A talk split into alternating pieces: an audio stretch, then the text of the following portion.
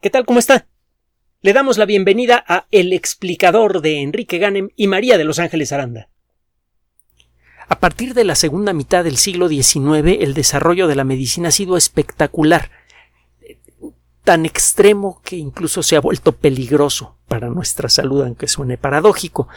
Verá, el promedio de vida de la sociedad humana se ha más que duplicado desde que comenzamos a aplicar los principios de la antisepsia, desde que Pasteur, Koch y otros cazadores de microbios descubrieron la causa de la mayoría de las enfermedades infecciosas, etc. A partir de ese conocimiento básico, hemos desarrollado tecnología que nos ha permitido vivir cada vez más, al punto de que hemos sobrepoblado al planeta ah, y, eh, bueno, en este momento es claro que el tamaño de la sociedad humana es absolutamente insostenible y el caso es que sigue creciendo. Ese es otro problema. Desde luego es una enorme bendición la existencia de los antibióticos, las vacunas y en general el entendimiento de las causas de las enfermedades. Esto ha permitido quitar de encima de la especie humana una causa continua de pena de miedo y de otras emociones que han teñido la cultura de todo el mundo desde que existimos. No ha sido sino hasta hace apenas unas pocas generaciones que hemos empezado a vivir razonablemente libres del miedo de las enfermedades infecciosas, y eso nos ha permitido como colectividad orientar nuestra mente en otra dirección. Es uno de los factores más importantes del extraordinario crecimiento tecnológico industrial del, siglo XX.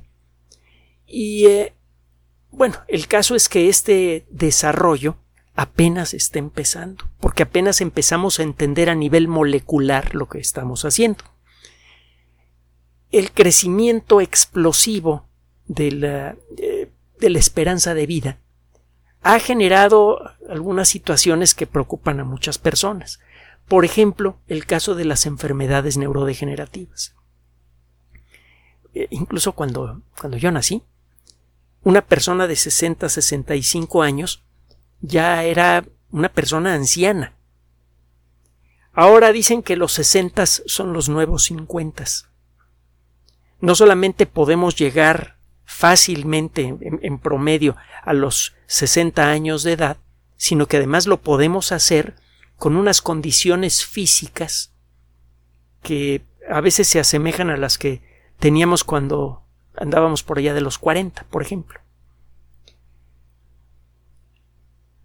Este incremento en el promedio de vida ha revelado aspectos de la condición humana que originalmente parecían insolubles. Por ejemplo, comenzó a aumentar el número de casos de enfermedades neurodegenerativas. Es que el cerebro empieza a perder su vitalidad y esto se manifiesta de muchas formas diferentes. en algunos casos con problemas de movimiento y en otros más serios con problemas en la personalidad. Alzheimer empieza usted a perder la memoria y a final de cuentas usted es su memoria en buena medida puede despersonalizar a un individuo el Alzheimer. En la actualidad, de acuerdo con los datos de Wikipedia, que a su vez vienen de, otras fuentes reconocidas, existen casi 30 millones de personas en todo el mundo con Alzheimer y hay aproximadamente 50 millones de personas con algún tipo de enfermedad neurodegenerativa, incluyendo el Alzheimer. Estos son datos del 2020. Estos números siguen creciendo, no necesariamente porque haya, porque exista algo en el aire que, que lo produce, sino porque al vivir más empiezan a manifestarse las limitaciones del genoma humano. El Alzheimer eh, eh, tiene muchas consecuencias negativas, el impacto económico es enorme, las personas que desarrollan Alzheimer tienen eh, una expectativa de vida que puede llegar a, cerca de 10 años en algunos casos y eh, necesitan atención continua. Esto desde luego tiene un impacto económico enorme y peor aún un impacto anímico en la familia, en las personas que cuidan al enfermo, que muchas veces es eh, casi irrecuperable. da la impresión de que no podemos hacer nada contra el Alzheimer y mucha gente se, se desespera. Sin embargo, ya sabe que cuando usted eh, se pone los lentes de la ciencia, la perspectiva cambia. En la actualidad es imposible curar el, el Alzheimer, sí, pero recuerde lo que hemos dicho de los imposibles. Lo que es imposible ahora va a dejar de serlo mañana. Siempre existen imposibles, pero la lista de lo que es imposible cambia con el tiempo. En, las en la última década han ocurrido avances muy, pero muy, muy significativos en la lucha contra el Alzheimer. Estos avances los puede usted encontrar en revistas arbitradas y ahora le vamos a presentar dos trabajos eh, presentados en revistas de investigación que revelan aspectos muy esperanzadores en la lucha contra el Alzheimer.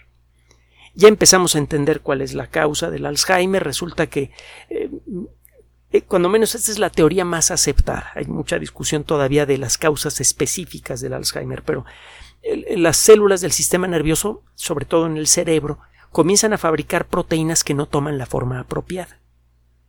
Hemos dicho que para que una proteína haga su función, no solamente necesita tener la fórmula química correcta, necesita tener la forma correcta.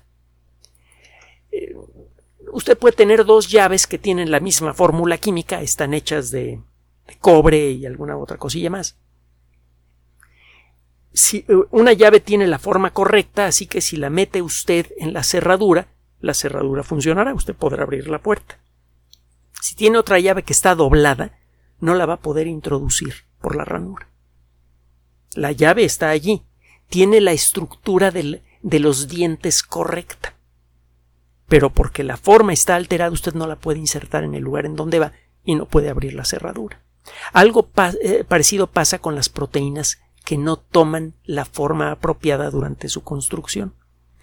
Y eso es lo que parece que ocurre con las células del sistema nervioso. Empiezan a fabricar proteínas que no tienen la forma correcta y por alguna razón estas proteínas estimulan a que las nuevas proteínas se fabriquen también mal.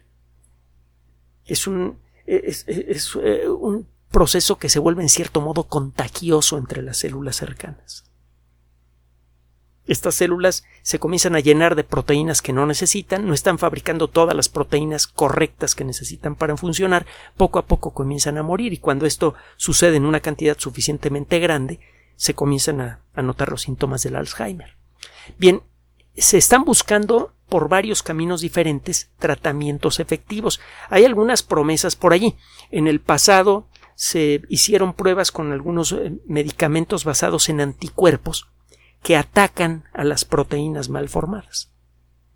Esto impide que estas proteínas salgan de las células enfermas y lleguen a las células sanas, y sí se obtuvieron algunos resultados que al principio parecían muy prometedores, pero que a la mera hora no resultaron ser tan buenos como, como se esperaba.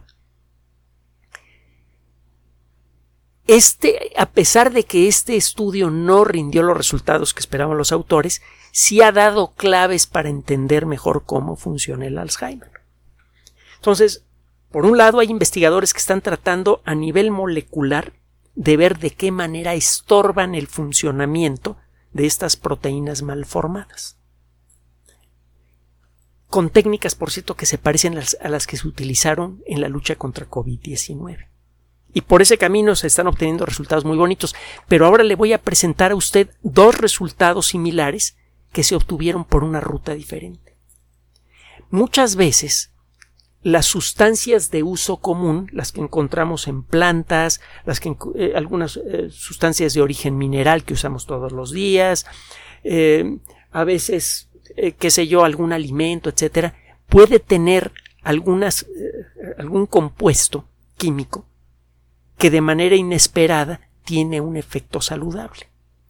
El primer medicamento moderno de la historia, la aspirina, fue desarrollado así tenía tiempo que eh, en el mundo de la medicina se sabía que un té hecho con corteza de sauce y orón podía calmar el dolor de cabeza y también reducir la fiebre. En muchos casos no siempre funcionaba, pero en general funcionaba bien. En el siglo XIX fue aislada la sustancia responsable por esto que se llama ácido acetil salicílico. Gracias a la, creciente pericia de los químicos orgánicos de aquella época, fue posible comenzar a fabricarla en grandes cantidades y a meterla en pastillas, a estabilizarla y meterla en pastillas. Y salió la primera pastilla de medicamento en la historia, que fue la aspirina. De entonces para acá, las personas que buscan medicamentos efectivos contra lo que sea, que puede ser desde un simple dolor de cabeza hasta el Alzheimer, revisan continuamente estudios hechos por otras personas en donde se busca alguna evidencia de que alguna sustancia que ya conocemos pueda tener actividad contra una enfermedad. Le voy a poner un ejemplo que acaba de ser publicado en una revista de prestigio que se llama Nature Aging. Nature, hemos mencionado en muchas ocasiones, es una supereditorial en el mundo de la ciencia, tiene más de 150 años de existir, se han publicado muchos trabajos que han valido premios Nobel, es una revista de altísimo nivel, la revista Nature, que es la que sirvió de base para establecer la editorial, y en las últimas décadas, a partir de esa editorial, han aparecido nuevas revistas que publican artículos con el mismo rigor que en la revista original, pero que están todos asociados con un solo tema. Por ejemplo, en Nature Aging, solamente aging en inglés significa entrar en años. En esa revista solamente se publican artículos de investigación avanzados de muy alto nivel sobre cuestiones relacionadas con el envejecimiento. Bueno, pues en esta ocasión, estos investigadores encontraron que una sustancia que a lo mejor usted hasta la conoce, la bumetanida, tiene un efecto inesperado en el Alzheimer. Ahorita le voy a decir dónde viene la, eh, la bumetanida. Resulta que una forma de detectar cuando una sustancia de uso común tiene un efecto inesperado contra una enfermedad consiste en llevar estadísticas lo más detalladas posibles de personas que entran a un hospital o que van a hacerse estudios clínicos de cualquier tipo. Se comienzan a tomar los datos, a lo mejor omiten su nombre y su dirección, pero se toma dato este eh, persona adulta, sexo femenino o masculino, edad tantos años, eh, peso, etcétera, etcétera, etcétera, condiciones de salud y se anotan. Entre otras cosas, si aparece un diagnóstico de Alzheimer, se anota también. Usted empieza a contrastar historias clínicas. Para esto acude a, a, bases de datos gigantescas que serían imposibles de explorar sin la ayuda de una computadora y de las técnicas de una disciplina nueva, es joven, tiene 20 años o 30 años, que se llama biocomputación. Usted puede entonces, por ejemplo, preguntar, oye, ¿en qué grupos de edad o en, qué ambientes encuentras tú a menos enfermos de Alzheimer por cada 100.000 habitantes? Este grupo de investigación se puso a estudiar la frecuencia de Alzheimer en distintos grupos de personas que habían sido ya registradas clínicamente y encontraron que la gente que está tomando de manera regular por receta médica la bumetanida experimenta un riesgo bastante menor de contraer Alzheimer que la gente que no está tomando este medicamento. Eh, este es el, identificar a la bumetanida fue un trabajo de veras, de veras pesado. Fue necesario preguntar entre 1300 eh, compuestos que forman parte de medicamentos que se recetan frecuentemente a personas de edad a la bumetanida. Estos investigadores se pusieron a ver cómo le iba a gente de más de 65 años, que es cuando normalmente comienza el Alzheimer, aunque hay gente que comienza antes.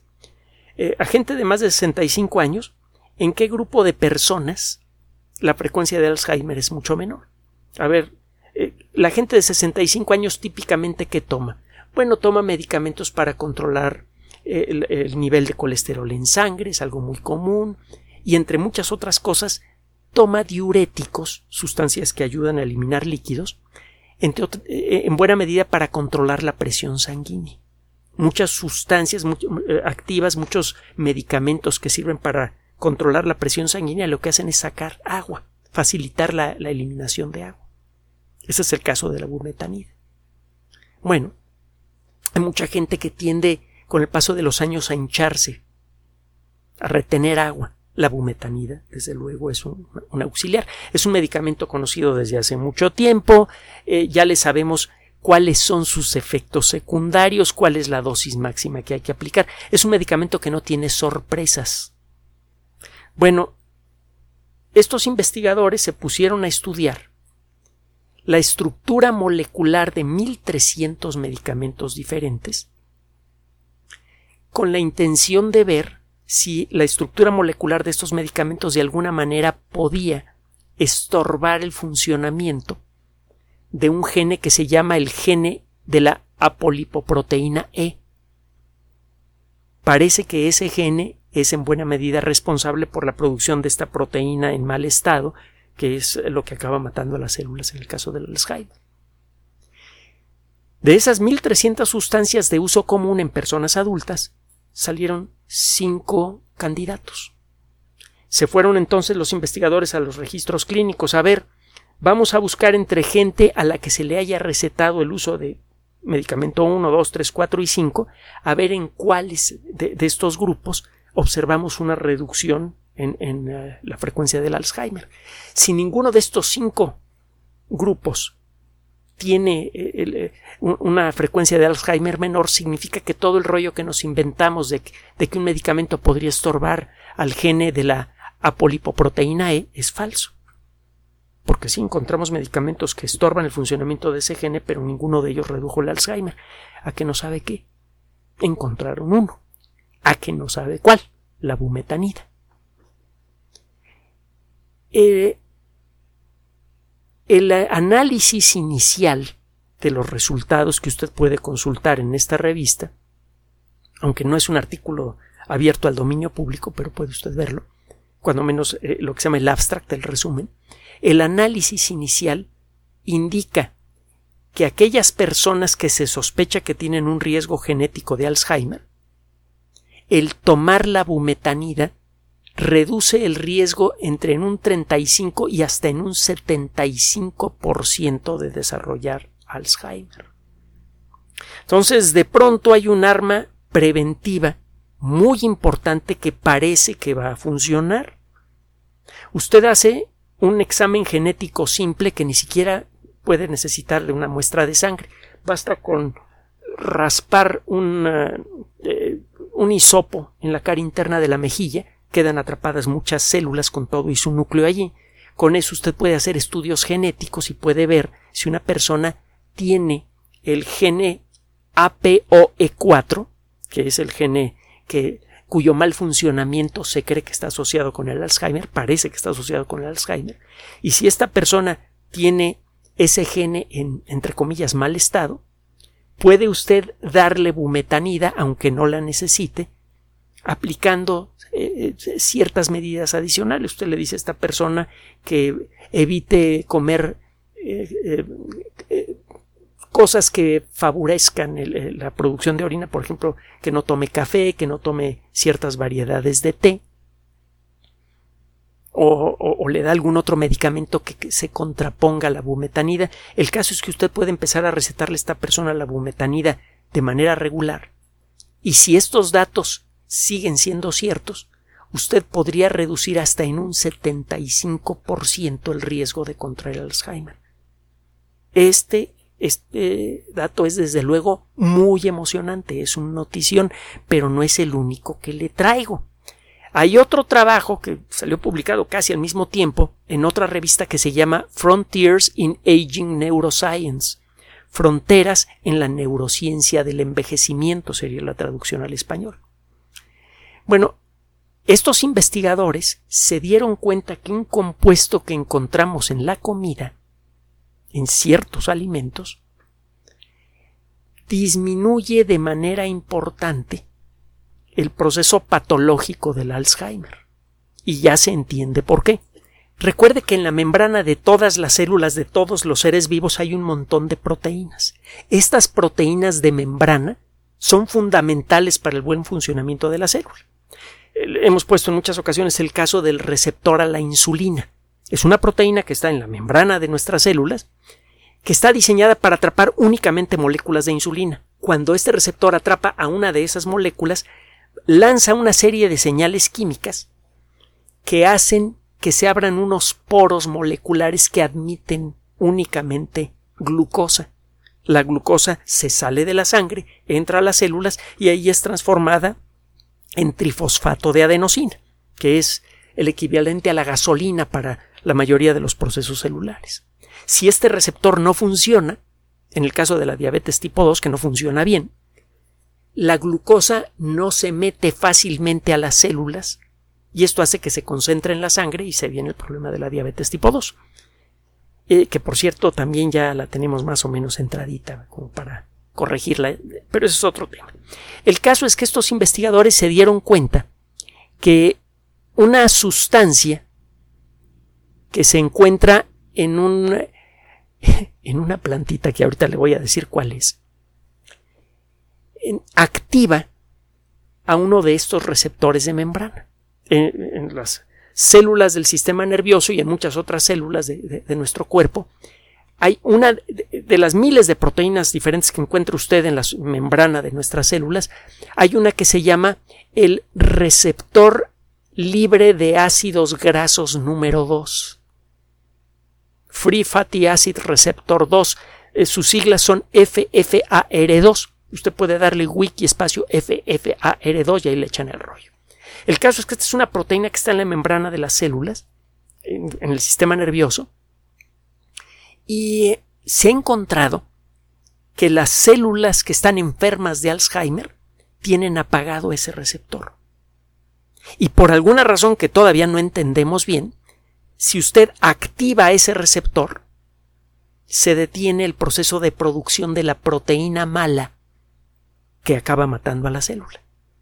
Si usted mantiene continuamente activado a este receptor, aunque la célula tenga genes malos, no puede producir las proteínas malas que matan a la célula. Cuando menos eso es lo que parece. Total, este grupo de investigación realizó un trabajo parecido al, al otro que le mencioné. Se pusieron a explorar, con la ayuda de computadoras y con la ayuda de técnicas de biocomputación, 144 mil compuestos de origen natural que se encuentran en la comida de manera normal, para buscar algún, algún compuesto en la comida, que sabemos por lo tanto que es razonablemente seguro para consumirlo, que pudiera activar a esta proteína y lo encontraron. ¿Saben dónde está? Está en la albahaca. La, muy querida y humilde albahaca hay un compuesto en la albahaca que en pruebas de laboratorio y en pruebas eh, teóricas realizadas con supercomputador en ambos casos, logra activar a este receptor. Y hay otros experimentos que revelan que las células del sistema nervioso con este receptor activado no se enferman de Alzheimer. De nuevo, aparece en el horizonte la posibilidad de crear dietas o tratamientos con pastillas que ayuden a prevenir la enfermedad y si ésta ya se presentó, a controlarla, quizá no a curarla, pero cuando menos a detenerla. Como está sucediendo con el mal de Parkinson, que hasta hace algún tiempo era verdaderamente devastador al poco tiempo de haberse declarado. Ahora no. Ahora se puede detener el Parkinson casi por completo en muchas personas. Entonces, lo que parecía imposible hace algunos años, crear medicamentos efectivos para hacer terapias razonables contra el Alzheimer, terapias de prevención y terapias que sirvan para controlar la enfermedad, ahora ya parece algo posible. Y en ambos casos, los dos que le presenté el día de hoy, quedan involucradas sustancias que ya consumimos. En el primer caso es un medicamento que es tomado por millones de personas en todo el mundo y al que ya le sabemos todas las mañas. Sabemos cómo podemos prescribirlo sin que le cause daño a la persona que lo recibe. Y en el segundo caso, pues digo, todavía más sencillo. Es, no sé si existen casos de personas alérgicas a la albahaca, pero si existen, se puede siempre extraer el compuesto que activa a este receptor molecular y casi con seguridad, aunque una persona fuera alérgica a la albahaca, no sería alérgica a este compuesto en particular. Y es un compuesto que de nuevo consumen millones de personas en todo el mundo, porque la albahaca se consume en muchos lugares del mundo y, eh, y no tiene efectos negativos en la salud. Entonces, anímese. Gracias a la medicina y gracias a la biología molecular, principalmente a la biología molecular, a la medicina, a la biocomputación, es muy probable que nuestra esperanza de vida siga creciendo y que nuestra esperanza de hacer que todos esos años que vamos a vivir valgan la pena sea algo real.